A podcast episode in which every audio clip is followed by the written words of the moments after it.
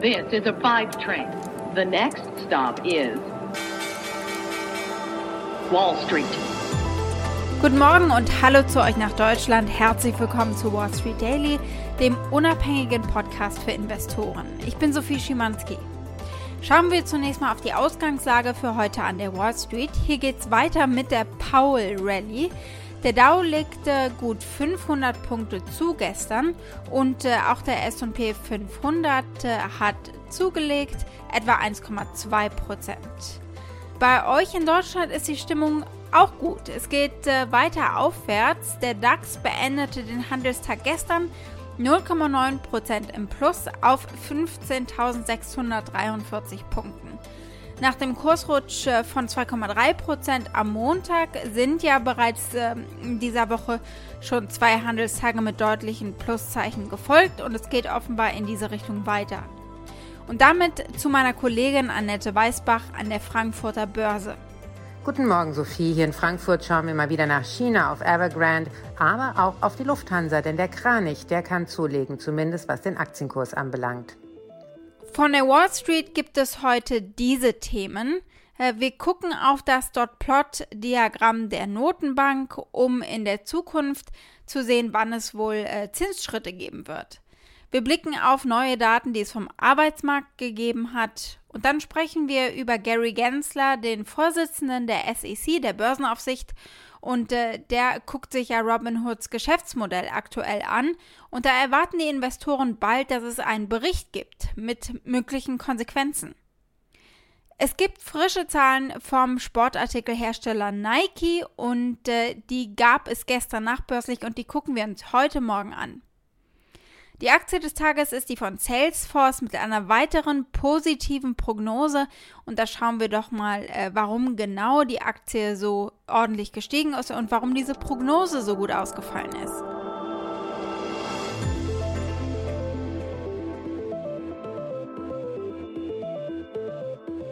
Nach der Notenbank-Sitzung gibt es natürlich auch ein neues Dot-Plot-Diagramm und es ist immer einen Blick wert, um ein bisschen die Zukunft vorherzusagen.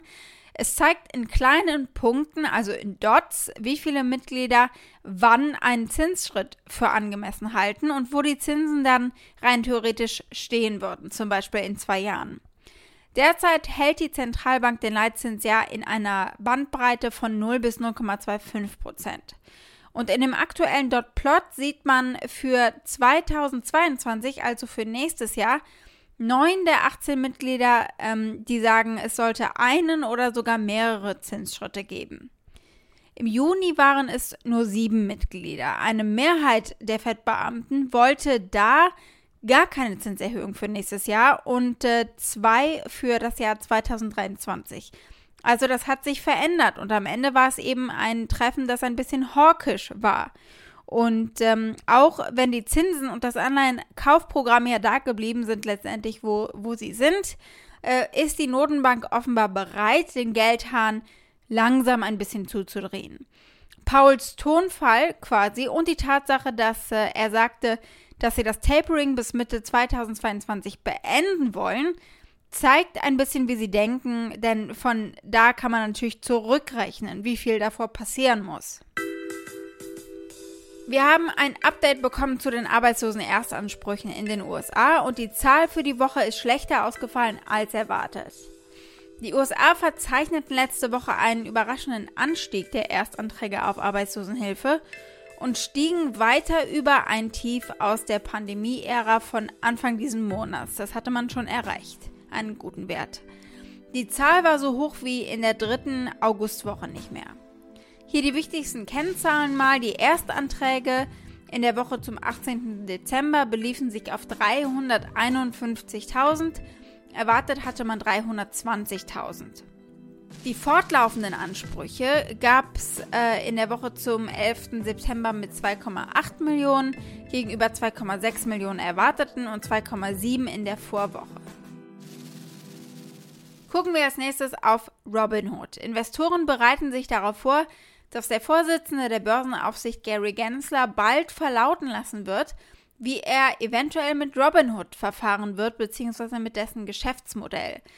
Ihr erinnert euch ja, dass der SEC-Chef Gary Gensler das Geschäftsmodell von Robinhood unter die Lupe hat nehmen wollen, weil sie einen Interessenskonflikt sehen in dem Modell, äh, weil ihre eigentlichen Kunden sozusagen nicht, wie man zunächst vermutet, die privaten Nutzer sind, die Privatanleger, sondern die Market Maker, denen sie die Trades verkaufen. Da machen sie ihr Geld. Äh, und es ermöglicht der Plattform eben keine Provisionen zu berechnen von den Anlegern, aber es gewichtet natürlich ganz klar, woher kommt das Einkommen und wo liegen möglicherweise die Interessen. Also wie können sie den Nutzern gegenüber loyal sein? Gary Gensler spricht hier vom Gesetzgeber zur Untersuchung der Marktstruktur und äh, zu möglichen Interessenskonflikten, die am Ende dem Anleger schaden. As to the behavior itself, what that finding in that case in December showed is that there was an inherent conflict, that there was the wholesaler saying, well, which way do you want me to go on this? It's either you or the investor. And so that's why I've asked staff. I think that we have to take a holistic look at the market structure and see whether not only whether customers are really getting best execution, but how the market structure can be addressed to get that and also address some of the increasing concentration in the markets. Gary Gensler hat dem Kongress äh, zwei Punkte mitgeteilt und äh, gesagt, dass seine Mitarbeiter sich mit diesen Themen befassen werden und versprochen, bis Ende des Sommers einen Bericht darüber zu erstellen. Der erste Punkt gilt GameStop, Robinhood und dem Zusammenwirken mit Reddit. Im Januar trieben Investoren in Reddit Chatrooms und in Subreddits wie Wall Street Bets ja den Wert der GameStop-Aktien in die Höhe gemeinsam. Viele dieser Trades fanden eben auf Robinhood statt und die Plattform brach daraufhin ja teilweise zusammen. Und genau das will er untersuchen. Außerdem will er die Marktstruktur untersuchen. Gensler hat Bedenken hinsichtlich verschiedener Aspekte des US-Handelssystems äh, geäußert, insbesondere der Gamification des Handels. Damit meint er äh, den Handel mit Aktien mit spieleähnlichen Funktionen wie ähm, Punkten, Belohnungen, Bestenlisten, Boni und äh, Wettbewerben zur Steigerung des Engagements natürlich am Ende. Die Aktie von Robinhood ist gestern gefallen und das um äh, gut 2%. Und damit gehen wir jetzt zu meiner Kollegin Annette Weißbach nach Frankfurt. Annette, das große Beben in China ist ja ausgeblieben. Die Evergrande-Aktie steht äh, mit äh, etwa 20% im Plus. War das jetzt nur einfach ein kurzer Schrecken, der wieder vorbei ist, oder steckt da der Start dahinter? Und die Evergrande-Aktie ist wirklich deutlich im Aufwind. Man muss allerdings sagen, dass die ja nun mehr oder weniger ein Penny-Stock ist. Und bei solchen niedrigen Aktienkursen sieht man oftmals hohe Volatilität, gerade wenn es um ein Unternehmen geht, was im Grunde genommen vor der Insolvenz steht. Wir haben ein ähnliches Aktienkursverhalten auch bei Wirecard gesehen mit hohen Fluktuationen. Ähm, deswegen verwundert das im Grunde genommen nicht. Die Nachrichtenlage sieht überhaupt nicht gut aus für das Unternehmen. Das Wall Street Journal berichtet ja, dass Peking, also die chinesische Regierung, nun die Marktteilnehmer schon darauf vorbereitet, dass Evergrande pleite gehen wird. Das heißt auch ein klares Zeichen, man wird die nicht auffangen wollen. Peking möchte allerdings auch, dass Evergrande die Immobilienentwicklung zu Ende bringt und aber auch vor allem die Anleihe Zinszahlungen auch zahlt. Mal schauen, ob das passieren wird zumindest am gestrigen Donnerstag ist das wohl erstmal nicht passiert. So zumindest berichtet Bloomberg von Investoren, die in diese US-Dollar denominierten Anleihen investiert sind, deren Zinszahlungen fällig gewesen wären gestern. Während die Aktien steigen, herrscht am Anleihemarkt aber ja deutlich schlechtere Stimmung. Gibt es da auch ein Risiko, dass andere Unternehmen vielleicht äh, in Sippenhaft genommen werden? Das kann durchaus Auswirkungen auf den weiteren Markt haben. Schauen wir uns mal die Anleihemärkte an. Da sind andere Immobilienentwickler auch gleich mit in Sippenhaft genommen worden. Das heißt, auch deren Anleihen, gerade im hochverzinslichen Bereich, also solche, die als riskant eingeschätzt werden, von Ratingagenturen eine Note B oder geringer bekommen, deren Anleihen hat es mehr oder weniger mit zerlegt. Denn so Experten dass äh, Evergrande nicht der einzige Immobilienentwickler mit genau diesem Geschäftsmodell gewesen war. Es ist halt nur der am meisten verschuldete, aber auch die anderen haben immer mehr auf steigende Preise gesetzt und immer mehr sich fremd verschuldet. Und dass diese Blase mal platzen kann, ist irgendwie auch klar. Die Frage ist nur, wird sie das tun oder wird am Ende doch noch der Staat einknicken denn genau dieser Bereich macht unglaublich viel am äh, Wachstum von China aus. Und es könnte durchaus auch zu einer Wachstumsdelle in China führen. Und das möchte Peking natürlich wahrscheinlich auch nicht. Die Lufthansa-Aktie steigt trotz der Kapitalerhöhung. Darauf haben die Anleger erstmal anders reagiert äh, vor ein paar Tagen. Analysten geben sich äh, optimistischer. Woran liegt das jetzt? Die Analysten der US-Investmentbank Goldman Sachs sehen die Lufthansa nun positiver. Sie haben ihr Urteil über die Aktie verändert von Verkaufen auf jetzt neutral. Das ist eine sogenannte Hochstufung. Und die Analysten sagen, dass es eine kurzfristig besser erwartete Geschäftsentwicklung geben dürfte. Und das ist natürlich einmal wegen des Cargo-Bereiches der Fall, aber auch die ähm, Reisebeschränkungen, die jetzt gefallen sind nach Nordamerika, ein unglaublich wichtiger Markt für die Lufthansa, sind doch durchaus wichtig. Das heißt, ab November kann die Lufthansa wieder sehr viel mehr Flugzeuge in den nordamerikanischen Markt schicken und natürlich vor allem Geschäftsreisende sind da vom großen Interesse, denn äh, Geld verdienen tut man mit der Business und der First Class und gerade auf diesen lukrativen Nordamerika-Strecken. Gucken wir als nächstes auf Nike. Da gab es gestern nachbörslich ganz frische Quartalsergebnisse.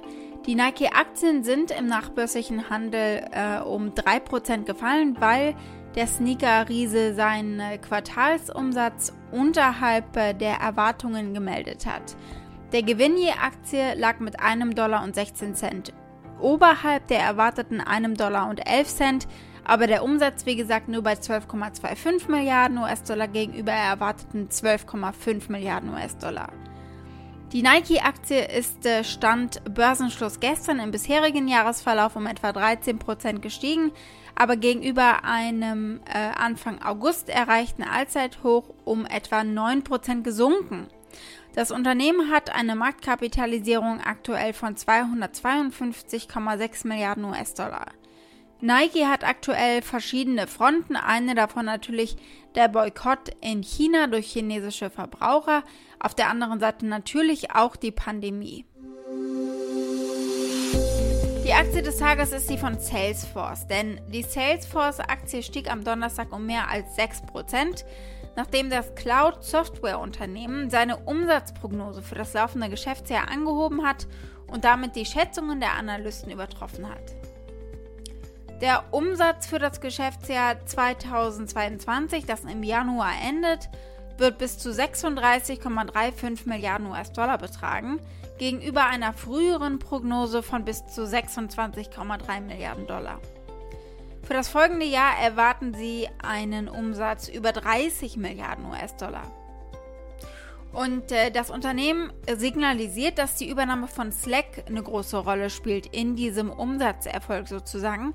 Sie haben Slack ja äh, übernommen im Juli. Slack ist die Nachrichtenplattform, die oft eben im Arbeitsalltag äh, benutzt wird von Teams.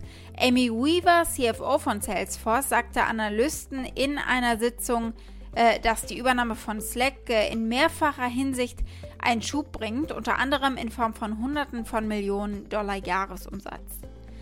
Sie hat auch gesagt, dass Vertriebsmitarbeiter beginnen, Produkte über Slack zu verkaufen. Salesforce CEO Mark Benioff ist ziemlich begeistert, was ähm, seinen Kunden das alles ermöglichen wird und sagt, es ist das Aufregendste, was er erlebt hat, die Kombination von diesen Diensten. But this marriage of Slack and Salesforce together, well, you said it right. It's a marriage made in heaven, and we could not be more excited about this combination and how it transforms our customer 360 vision and lets our customers work from anywhere Uh, it's just the most exciting thing I've been through. Salesforce teilte Analysten im August mit, dass sich der Slack-Deal negativ auf die bereinigte operative Marge auswirken kann oder wird. Das Unternehmen gab jedoch am Donnerstag bekannt, dass die bereinigte operative Marge für 2023 etwa 20 Prozent betragen wird, was über dem Konsens von 19,2 Prozent äh, von Analysten liegt. Die starke Umsatzentwicklung gibt dem Unternehmen etwas Spielraum bei der operativen Marge. Blicken wir wie immer auf die Analystenmeinungen. 16 mal ein starkes Kaufen, 25 mal kaufen und die restlichen vier sagen halten oder verkaufen. Äh, das durchschnittliche Preisziel liegt bei 299 Dollar und 95 Cent. Wall Street. Damit war es das für heute. Ich hoffe, ihr seid nächste Woche wieder mit dabei. Am Montag wird natürlich auch bei uns in den Staaten auf das Ergebnis der Bundestagswahl geschaut. Klar, dass dann unser Top-Thema im DAX-Briefing eben der Ausgang sein wird. Wenn ihr nicht auch schon via Briefwahl euer Kreuzchen gesetzt habt, wünsche ich euch eine gute Wahl am Sonntag. Wir hören uns äh, am Tag danach wieder. In diesem Sinne bis Montag, eure Sophie.